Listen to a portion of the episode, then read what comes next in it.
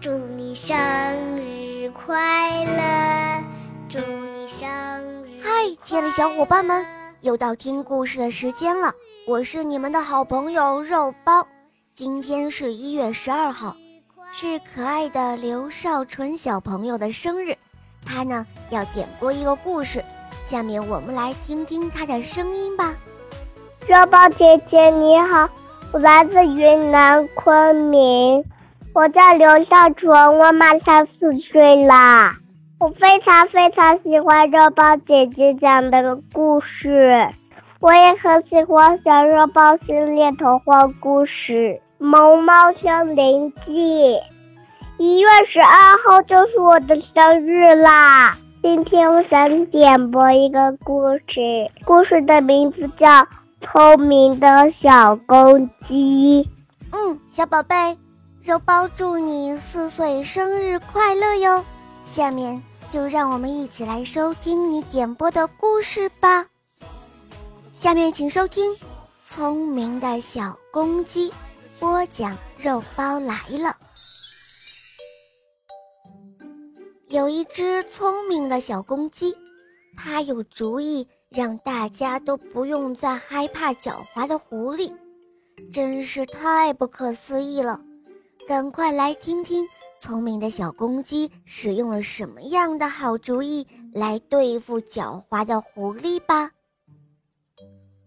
狡猾的狐狸经常溜到鸡村去咬鸡，鸡们都对狐狸又恨又怕。这时候，有一只小公鸡，它想到了对付狐狸的好办法。他让村子里那些手巧的鸡姑娘们做了一些假的狐狸毛，然后撒在每家的窗口下，然后再教他们演一场精彩的戏。晚上，那只狡猾的狐狸大摇大摆地走来了，他发现整个村子里都洋溢着一种节日的气氛。狐狸感到很好奇，所以它悄悄地贴到了一家公鸡的窗口下，但是却偷听到公鸡们正在讨论狐狸肉的美味。其中有一只公鸡说：“哈哈，这支神枪真是太好了，一下子就杀了三只狐狸，我们以后再也不用害怕狡猾的狐狸了，太棒了。”另外一只公鸡说。没想到狐狸肉这么好吃。这时，又有一只小公鸡奶声奶气地说：“爸爸妈妈，下一次我还要吃狐狸腿。”只听鸡妈妈说道：“好好好，等你爸爸再抓到狐狸，就让你吃个够。”站在窗口下偷听的那只狐狸听了这些话，他大吃一惊。从来都是狐狸吃鸡，哪有鸡反过来吃狐狸的怪事啊？这时，一只公鸡突然又说了：“哎呀，坏了！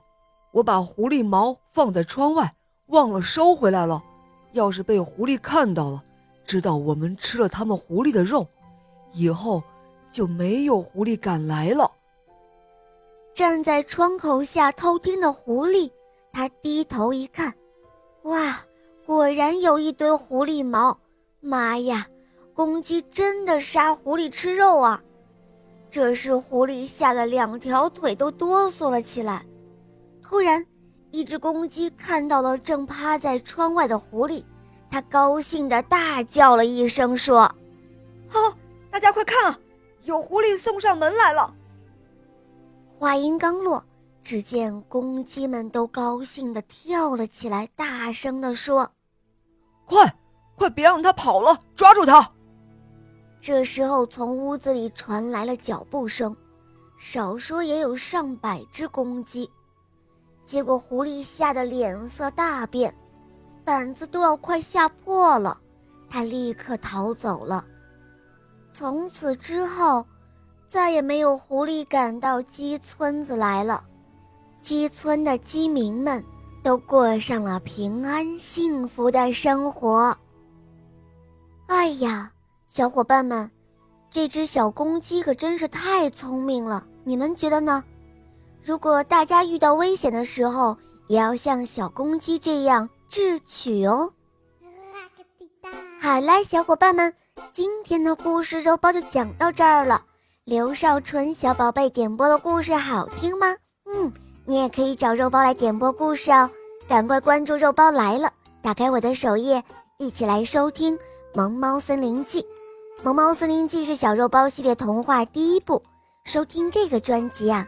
会让你感受到什么是快乐、勇敢、坚强、自信，让你成为一个温暖的好孩子哟。好，小肉包会永远伴随着你的。在这里，让我们再次祝愿刘少纯小宝贝生日快乐。好啦，小宝贝，我们一起跟小朋友们说再见吧，好吗？我非常喜欢肉包姐姐讲的故事，我每天都想听。好多好多好多的故事，小肉包姐姐讲的故事太好听了。小朋友们，故事讲完了，小朋友们再见啦！嗯，小伙伴们，我们明天再见哦，么么哒。